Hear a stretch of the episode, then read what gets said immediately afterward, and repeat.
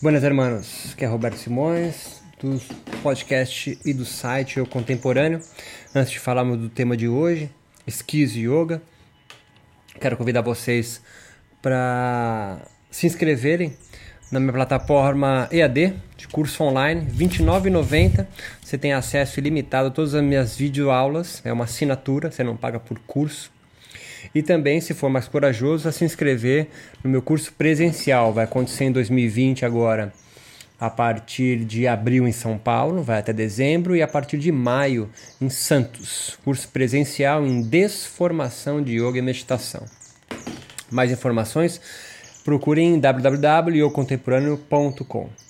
O ensaio de hoje a gente vai falar sobre esquizo yoga, um ensaio contra yoga, aparelhos de captura de desejos. É... Caivalha busca por libertação ou desejo por mais solitude ou solidão. A primeira pergunta que talvez paire é, em sua mente pode ser: não é uma redundância propor a um yogi ser um livre pensador? Mesmo porque a proposta do yoga é ser livre, então atingir Kaivalya. Kaivalya já foi muito bem exposto por um sacerdote hindu do século II a.C. na Índia. Né? Nesta época, sob domínio da sociedade indiana, pelo Império Védico, este sacerdote hindu, um nobre que ocupava a mais alta casta social indiana, capturou um yoga e imprimiu seu próprio jeito de pensar e viver, trazendo para a contemporaneidade a sua, e me refiro agora especificamente a você, é, leitor ou ouvinte, é, a sua escola, tradição, método ou linhagem, yoga ou qualquer outra denominação que você deseje, confie ou bote fé, está, entre aspas, caivalhando, libertando ou doutrinando a sua realidade a novas formas de amar, existir, se vestir ou de pensar. Outro ponto aqui, antes de seguirmos com a caravana nomádica desse texto, Kaivalya pode ser tanto expresso por libertação ou liberação, se você preferir, de toda forma de sofrimento humano, quanto também de solidão ou solitude da vida gregária que nos aprisiona. E doutrina também, sobretudo os desejos humanos por mais vida. De uma forma ou de outra, a meditação, sendo o cerne de ambas perspectivas de Kaivalya, libertação do sofrimento ou tempo liso de recolhimento, é a síntese da dialética no qual o yoga trabalha e transita. A proposta de tornar um livre pensador do ensaio aqui sendo explorado se vincula no trânsito entre liberdade e solidão. Um yoga é livre e só. Livre para fazer suas escolhas e solitário, pois enredado na vida gregária, se é capturado. É apenas vivendo um yoga seu, o gerado por você mesmo, com uma caixa de ferramentas muito mais do que uma cultura ou doutrina que nos veremos, enfim, livres, caivaleando dos aparelhos de captura desejantes gregários, organizando a sua vida de fora com o yoga, aquele idealizado por sacerdotes, é exigido do yogi, quando isso ocorre, obediência às escrituras perfeitas em si mesma. O que é aqui, sim, uma redundância. O yogi livre pensador, ou apenas yogi malandro, ou ainda um yogi nômade, está liberto das idealizações, da perfeição, do corpo limpo, da fisiologia harmônica. Ele vive e percorre as nervuras do real e tem forças para viver um yoga qualquer que criou. Seus signos, fisiologias, cânticos e todo um corpo sem órgãos. Eu sei que até aqui para você tá tudo muito complicado, mas você precisa me seguir ouvindo para você compreender exatamente o que eu quero dizer sobre aparelhos de captura desejantes é, gregários, no qual o yoga pode acontecer, e a questão de Kaivalya. Kaivalya, então, é tanto uma denominação para liberdade do sofrimento, quanto também uma denominação para solidão. E o yoga no qual você está afiliado pode estar ou lhe te libertando ou te aprisionando a única forma ideal de yoga que eles é, compreendem. Eles, eu digo, a instituição de yoga no qual você está afiliado. Ou se você nem sabe que está afiliado, e pior ainda, você está ao, ao quadrado sendo alienado. Então continua comigo aqui: yogis capturantes e yogis criadores. Não se deve dividir o yoga entre Hatha, Raja, Bhakti ou qualquer outra pressuposição classificatória, que são nada mais do que resquícios das castas ou nível de pureza humana idealizada. Lembre-se da SS na Alemanha nazista e a sua busca da raça ariana pura. Sugiro aqui, apenas a título de experimentação, dividir os yogas entre um, os que capturam desejos e dois, os que liberam desejos, ou possibilitam a criação de linhas ou rotas de fuga criadoras aos seus desejos. Os yogas do tipo 1 estão baseados no transcendente, na esperança, em uma palavra, no ideal que nunca é deste mundo. Estes são buscadores, peregrinos ou convertindo, aguardando ansiosa a bem-aventurança, a plenitude, o Kaivalya, como uma espécie de céu para os cristãos ou Valhalla para os vikings, para os vikings. São geografias religiosas que não pertencem a nenhuma cartografia real, mas ela é imaginária, por isso inexistente. E para poucos escolhidos ou que necessitam de alguma iniciação sagrada, símbolo místico ou pronúncia correta dos cânticos para alcançar a sua redenção. Kaivalya são os brahmanes modernos, pensamento elitista e herdado de um sistema de castas social, é, e sustentado por deuses que inspiraram os antigos sábios e você a perpetuar esse tipo de pensamento. Os yogas do tipo 2, por sua vez, são rizomáticos, não descendem de nenhuma árvore mágica é, que possui uma raiz originária incorruptível, encravada em algum tipo de solo sagrado. Os yogas agenciadores de linhas de fuga criadoras são emaranhados de fluxos desordenados e desajustados, são esquisitos, por isso o nome esquizo yoga. Fincados no plano da imanência e nunca na transcendência, não há espera, não há esperança a eles, pois plenos, completos e inteiros que já são, não buscam nada. Não peregrinam na ansiedade de chegar a qualquer tempo especial ou se convertem em nenhuma doutrina, linhagem, casta ou promessa. Estes dançam à beira do precipício. O precipício aqui é o nada de suas vidas, mas desabando no vazio, podem se perceber realmente livres em criar suas próprias formas de viver, pois não devem nada. Dito mais simples, não invejam as virtudes alheias, mas devir eles mesmos organizando as suas vidas de dentro. Claro que em ambos haverão mestres, gurus, feiticeiros, profetas e místicos, entre os yogis capturadores de desejo, tipo 1. Um mestre deve ocupar uma outra geografia. Seus corpos, mentes, são de distinta linhagem, pois meu mestre não é deste mundo. Por isso mesmo, a frustração, o ressentimento e o ódio quando este falha e o convertido percebe, enfim, seu mestre celibatário sucumbindo às paixões da carne. Entre mentes, os yogis libertadores de linhas de fuga do desejo, ou tipo 2. Um mestre não se distingue por estado social, qualquer outra distinção ou comenda meritória, pois sabem todos sofrerem os mesmos infortúnios da vida. O guru, seu discípulo e a faxineira que limpa o suor derramado no piso de madeira dos estudos de yoga, quando todos ainda se deleitam sorvendo kombucha no hall de entrada de shala, da shala, são todos idênticos. O que difere entre os mestres do tipo 2 e do tipo 1 é a alteridade, ou a disposição em ser diferente e ter consciência e prazer disso.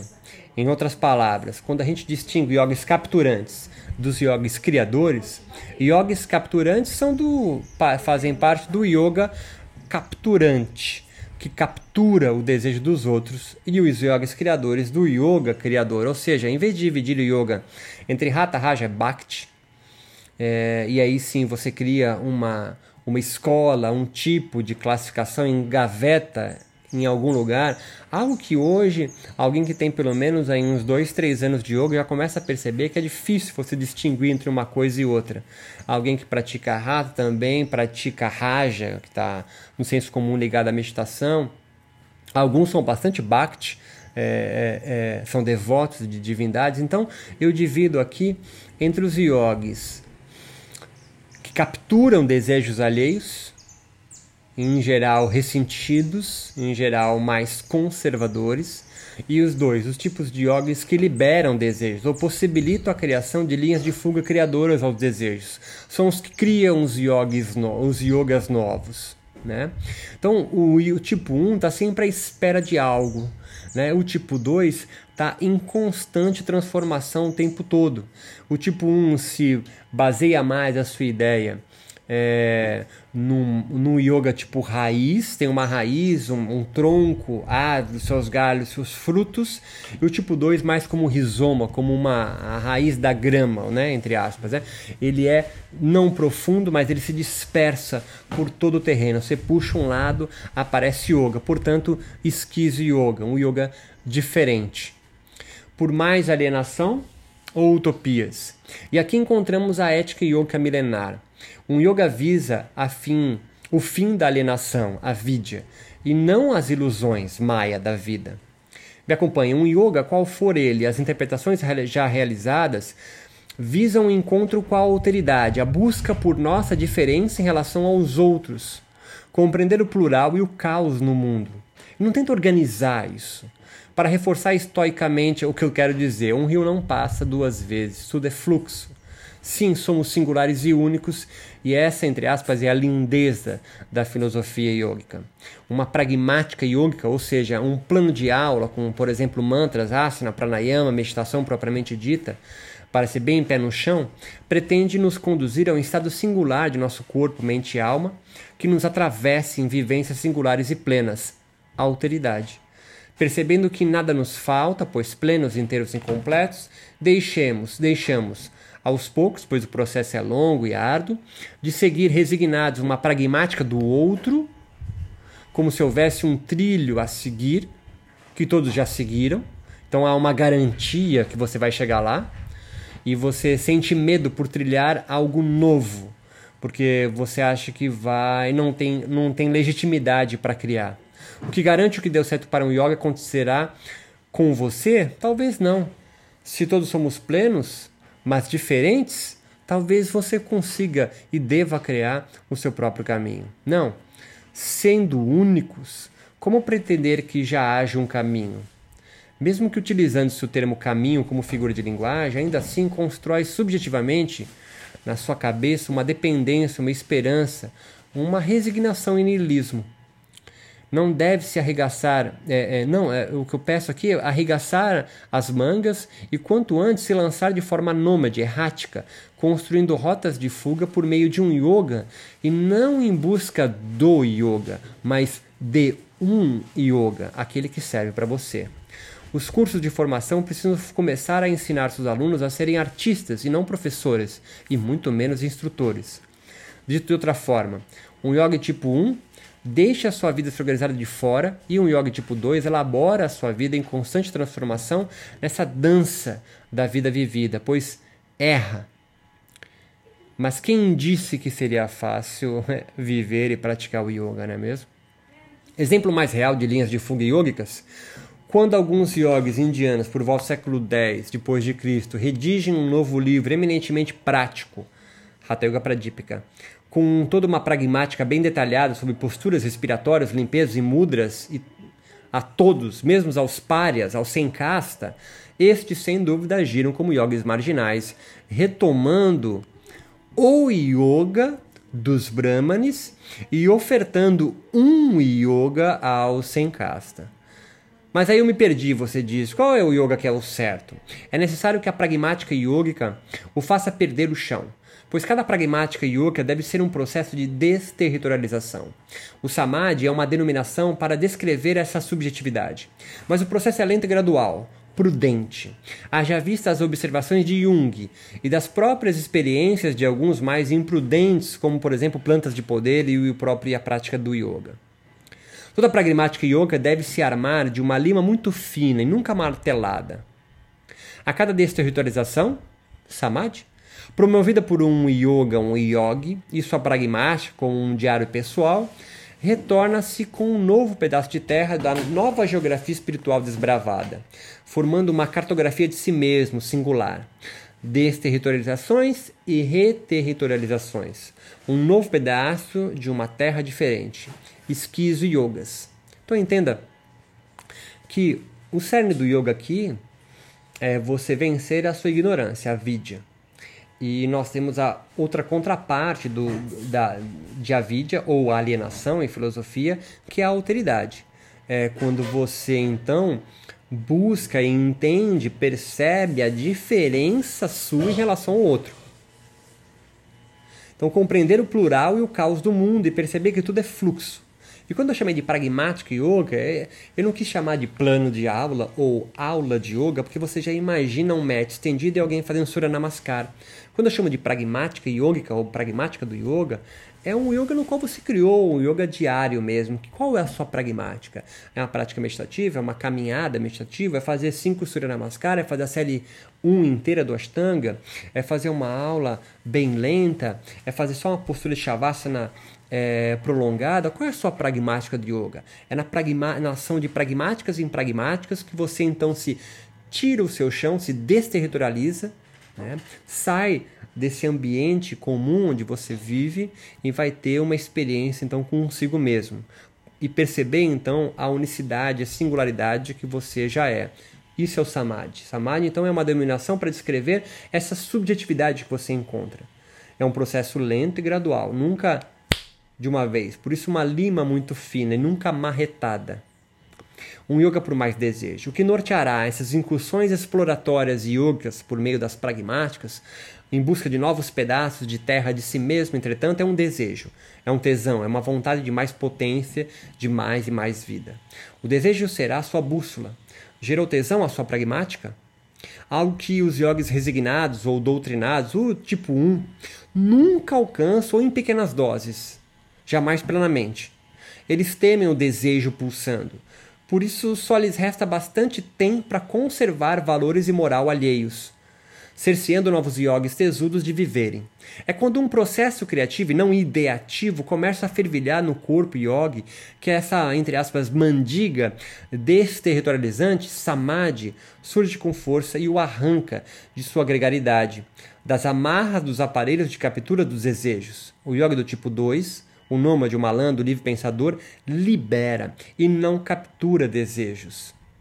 É agora que os doutrinados e doutrinadores rangem os dentes e espumam, pois interpretam em suas cartilhas ancestrais se gregárias de estirpe nobre, desejo como algo imoral. Fazer o que quiser, desejar, como assim? Os yamas e niyamas são condutas moralizantes do yoga, ou ao menos é assim que estes desejam se amedrontam consigo mesmos os marginais, malandros ou desviantes. Sim, um yoga da malandragem libera desejos e não os aprisiona ou submete-os de novo na esperança de algo maior, que é um ideal, para os reconduzir ao caminho certo da verdade, Deus. Quando não, para o que o seu mestre deseja e assim, ou seja, vida mais uma vez sendo organizada de fora. Um yoga desterritorializante é sempre marginal, desviante, deve ser empregado como uma caixa de ferramentas e não como uma cartilha. Há uma cartografia a se desenhar e não um mapa a seguir. Mas não se engane, uma guerra lhe espera lá fora de sua imaginação ideal de busca pelo yoga perdido. Em geral, estes têm a convicção que esteja na Índia esse yoga perdido. Não uma guerra de morte, eu estou dizendo aqui, mas de paz, de vida pulsando por mais vida. A guerra de morte, quem promove, quem trata, são os yogis capturadores. Morte do desejo. Eles se castram e se orgulham de castrar outros. Estes, pois renunciantes da vida pelo karma, dharma, pela conjunção dos astros, da fortuna, dos seus doshas, ou qualquer outra crença sobre destino ideal pré-concebido, vivem, desejam como sacerdotes replicando yogis idênticos, como se houver como que se houver mais convertidos, a mentira também se converta em verdade, exatamente como lhes é, foi passado por outros guardiões das mentiras. O ideal é um fantasma que os yogis malandros combatem e os yogis capturadores rezam. A proposta aqui é como transformaram o yoga em uma máquina de guerra para libertar outros yogis e a si mesmo antes dos aparelhos de captura do desejo de suas instituições doutrinadoras. Entenda então que um yoga deve pulsar por mais desejo, por mais querer, por mais tesão e não o contrário, não reprimir você, porque não é assim que a está interpretado nas escrituras, porque não é assim que se canta um mantra, porque não é assim que se realiza um trikonasana. Pelo contrário, é, deve-se liberar os desejos para co construir coisas novas. Mesmo que o que seja construído seja algo no qual não tenha na história, não exista, não importa. Muito mais do que a busca por uma é, referência bibliográfica, etnográfica de um yoga ancestral perdido no tempo, o que nós estamos falando aqui é a busca pela criação de novos yogas. E muito mais importante do que yoga, e talvez isso aqui seja o mais interessante, mais importante do que manter a ancestralidade do yoga, é perceber se essa pragmática yogica vem liberando é, vida para quem o pratica. Então, mais importante do que conservar os livros sagrados, as tradições sagradas, como se executam o asana perfeito, é entender se a pragmática que você está utilizando libera mais vida para você, entende? Aí se converte. Não que tenha que, não estou dizendo aqui abolir a questão de yogas ancestrais, não, que existam ou yogas ancestrais, yogas achados no Egito, o que seja, não importa, I don't care sobre isso. O que é importante é se esses yogas que cá existem, o que você criou, que foi criado por outro, libera ou captura vida em você. Meu desejo foi capturado por um yoga. Ouvimos muito neste microverso yógico, de um jeito negativo, como a religião cristã sempre buscou moldar a moral e os bons costumes de seus devotos e dos selvagens, ou pagãos, os que rezam para Deus e não a Deus. Mas, sobretudo, como igualmente se esmeram resgatar e conservar as almas dos homens e mulheres de bem. Para um yoga institucionalizado, pode agir do mesmo modo cristão. Não se esqueça que cristão significa universal. E por que não o yoga não pode ser também é, institucionalizado da mesma forma como a, a, religião cristã foi? Ouça, o que anuncia um yoga capturante no alto do seu médico sagrado?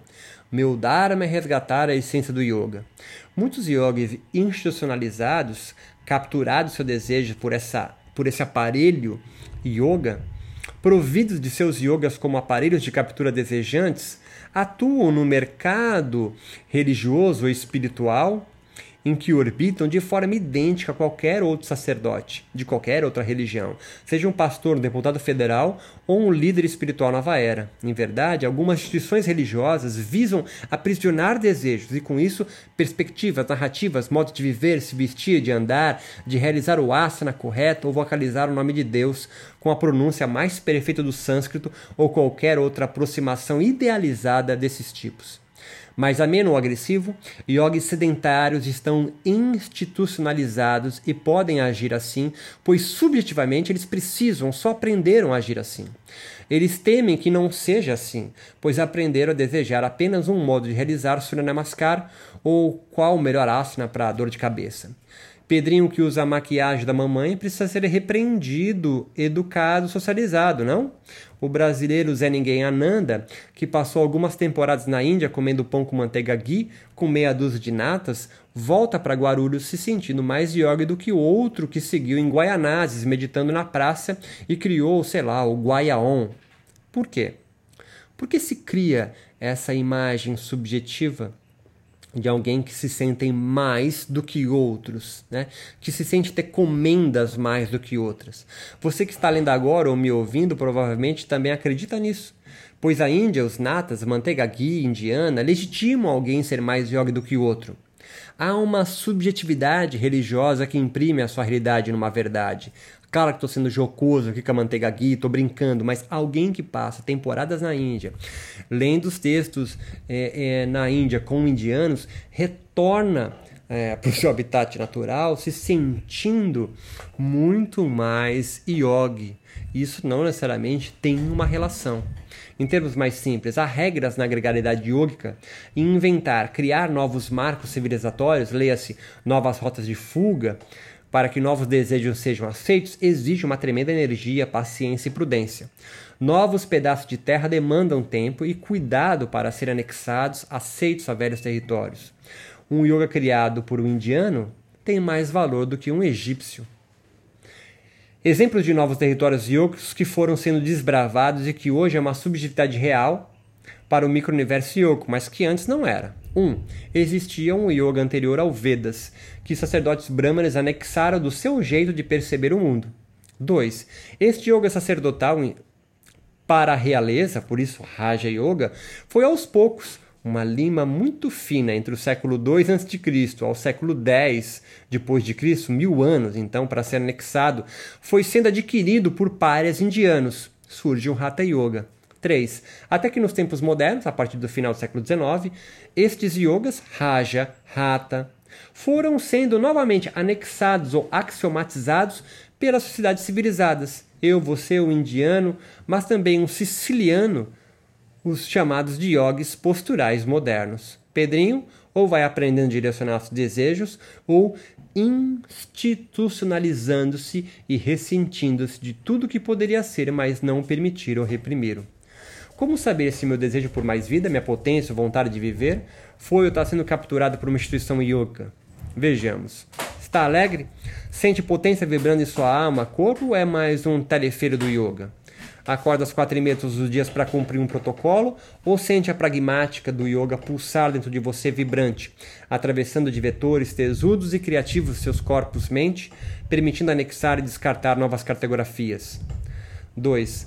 A potência que sente se sentir, né? É criadora ou ressentida? O seu yoga ajuda-o a resolver os problemas da sua vida ou apenas eleva uma subjetividade, superioridade ou comisseração? O pano de fundo descritivo aqui é a criatividade sendo retomada e posta em curso para na fruição de mais desejo e tesão por vida.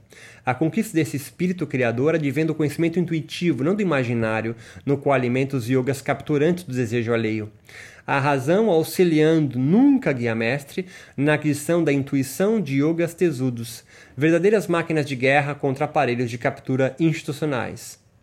Se perdeu no tudo que eu estou falando, serei mais intenso. Não viva reprimindo igual, reprimido igual ao princípio do livro do Bhagavad Gita descrevendo Arjuna. E leia o Yoga Sutta, por exemplo, e não suas interpretações. Esqueça os signos. Busque você as respostas nele. Ah, mas quem sou eu para conseguir compreendê-lo? Alguém pleno, como qualquer outro. O Yoga Sutra é, ou pode ser, dependendo do que se faz, uma das ferramentas na caixa de ferramentas de yoga. Patanjali deixa aberta sua filosofia. Leia de novo com novos olhos, transformando ou desformando esse yoga em você. Ouse como tantos que inventaram suas próprias interpretações. Seus olhinhos reviram, sobrancelhas arqueiam-se e um rubor surge olhando-se no espelho, considerando tudo isso um absurdo heresia frente aos seus amados mestres protetores das velhas e sagradas escrituras. É essa a palavra que os yogas capturantes, yogis sacerdotes, guardiães das escrituras, esbravejariam agora se sentissem seus espíritos movendo-se ao nomadismo, longe do sedentarismo. Não interprete nunca e nem permita-se ser Brahmacharya é celibato, controle da energia sexual ou um aviso para não deixá-la acumular e utilizá-la como agenciamento por mais vida? Tapas e austeridade quase militar, esforço sobre si mesmo para não deixar se abater as intranquilidades da vida? O indicador que a vida lhe derrubará incontáveis vezes e podemos aprender a surfar quando o vento de leste atingir a costa e aguardar nas dunas aos primeiros sinais do vento sul? Os gunas são de certos são decretos do que você nasceu, sendo deixo daquele jeito? É a atenção aos elementos que entorpecem tamas e aos que aceleram rajas, sempre em busca do equilíbrio sattva? Ou não? Seria compreender intuitivamente as velocidades, movimentos, lentidões, repousos dos outros corpos e mentes que nos atravessam. Entenda que quando você tenta compreender se seu desejo for capturado por um yoga ou não, você precisa seguir uma pragmática. E aqui eu dou um exemplo novamente. Sua prática de yoga te transforma em alguém alegre, com mais potência? Essa potência, ela é criadora ou ressentida? Porque há potências, há alegrias que você sente, mas por reprimir o outro. Olha quantas pessoas vai buscar no Google, criam sites ou escrevem é, em, em blogs ou no Instagram contra o que eles acham ser uma ofensa ao yoga, né? criticando várias denominações de yoga. E você mesmo agora vai se lembrar do Pet Yoga, Bi Yoga, Gandhi Yoga, e talvez isso seja uma aberração para você. E quando você critica um desses, ah, bi yoga nada a ver, beber cerveja e praticar yoga. Não sente um, uma pequena alegria disso? Não aumenta um pouquinho a sua potência? Essa é uma potência ressentida. Em vez de você arregaçar suas mangas e seu sar e criar o seu tipo de yoga, sua pragmática de yoga, você gasta investe tempo apontando o dedo para outro yoga. Isso é um aumento de potência ressentida. Quando eu coloco que é, brahmacharya é celibato, com toda a energia sexual, eu estou mostrando para você que a, a, filosofia do yoga é aberta. Há, então, a ideia do nomadismo. Ah, mas o meu mestre disse. Quem disse que seu mestre está certo? Porque ele pode estar certo, mas para o micro-universo dele talvez sirva para você, para mim serve. Ótimo!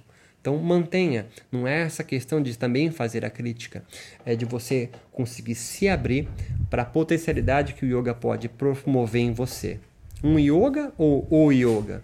Qualquer pessoa é possível Qualquer resposta é possível quando se pensa um yoga e não o yoga. O primeiro denota pluralidade, criatividade, e o segundo, obtusidade, constrangimento ao viver. E como construir um yoga só meu? Ser livre pensador do yoga é brincar com um yoga para a sua vida neste momento e que não pode servir mais, eh, talvez, na semana que vem, e muito menos para outro indivíduo. Deste modo, um yoga é sempre singular e uma filosofia ética aberta, fluindo nas revuras do real rizomático, nunca linear, enraizado ou arborescente. A.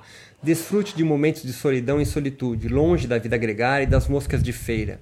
O cerne da pragmática de yoga é esse: meditar. Não necessariamente sentado, imóvel, com as pernas cruzadas e blá blá blá. Pode ser também, mas em vivências consigo mesmo, isso é o mais importante. Mas, sobretudo, também, busque distanciamento dos aparelhos de captura que anseiam por seus desejos por mais vida. O falso mestre é aquele que se alimenta a sua atenção. Eles adoram ser invejados por suas virtudes. B. Não siga trilhas, elas só te levarão a um yoga que talvez tenha servido a outro. Construa sozinho um yoga, uma pragmática possível de se erigir a sua própria clareira na floresta da vida. Esta é intuitiva e sim, pode ser conduzida por um outro yogi, contanto que este não seja um yogi capturante, um peregrino, um convertido, um buscador. Você já é e não há lugar para chegar ou ir. Ficou em dúvida, retorne à casa anterior, lê de novo, ouve de novo o item A. Aprenda a utilizar-se do conhecimento intuitivo. O imaginário é descartado e o racional e lógica é auxiliar no processo, mas nunca o guia. Não vive esperando em stand-by alguém vir para organizar sua vida. Faça você mesmo. Não há ordem nesse sentido. A natureza, Deus, o universo, santos, orixás não lhe devem explicações por sentidos. Lembre das moiras.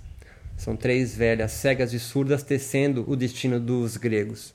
Aprenda a organizar o seu caos e viver bem nele. Lembre dos estoicos. Você está à beira do precipício ou aprende a dançar ou sente e chora esperando.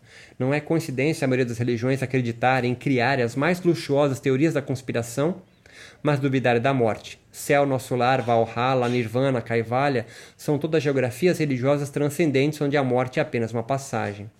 A sua vida é como uma obra de arte e ninguém lhe deve nada. Ou igualmente você não deve ninguém. E Pode soar pretensioso essa afirmação, mas é que você cresceu em uma narrativa cristã humildante e capturadora de desejos. Não que o cristianismo esteja assim, mas algumas instituições. Crie uma linha de fogo ao aparelho de captura audaciosa e se, leva, se levada a sério das instituições humildantes que lhe assessoram a manter seus desejos capturados e reprimidos. Você não se sentir legitimado por ter seu yoga é ter o seu desejo reprimido. F.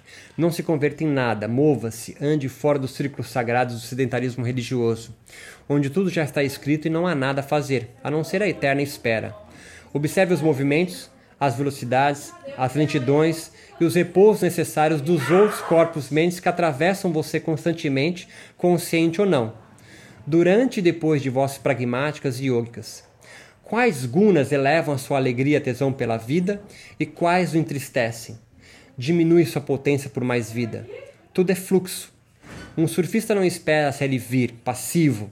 Ele está em atenção plena e observando as bancadas de areia, as mudanças repentinas da maré, dos ventos. Algumas vezes aguarda imóvel, outras remam para um lado, o outro em busca da melhor latitude e longitude. O mar não deve nada a ele. Pode xingar Netuno, a espuma, mas a onda vai quebrar onde ela, onde ela só deveria quebrar e poderia. G. Um yogi livre comporta-se como um nômade, guerreiro, vagabundo, marginal e que resiste aos aparelhos de captura sociais e institucionalizantes, subvertendo isso quando necessita, munido de suas máquinas de guerra e yoga, ao direcionamento de seus desejos na gregaridade em que escolheu ou que vive com suas próprias pragmáticas.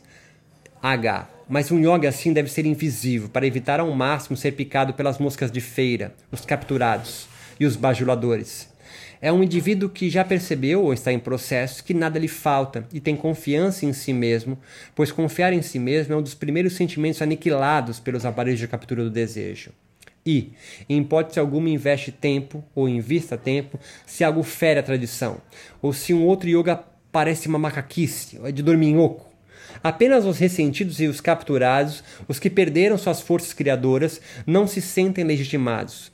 É que se preocupam, como sedentários, foram subtraídos do tesão pela vida, são eunucos e utilizam seus yogas capturantes para a conservação em pequenas doses de alegria. Os yogis livres se divertem com as mais esquisitas e diferentes, em espanhol, belas, criações yogas desenvolvidas. Eles riem do Beer Yoga, do Pet Yoga, do Baby Yoga, pois é plural mesmo. Não desejam proteger nada, nenhum símbolo, livro, som sagrado ou ajuste postural, tudo é fluxo. Mas evitam os plagiadores, pois veem neles os mais pueris capturados. J. Desejam qual ou quais ilusões vive.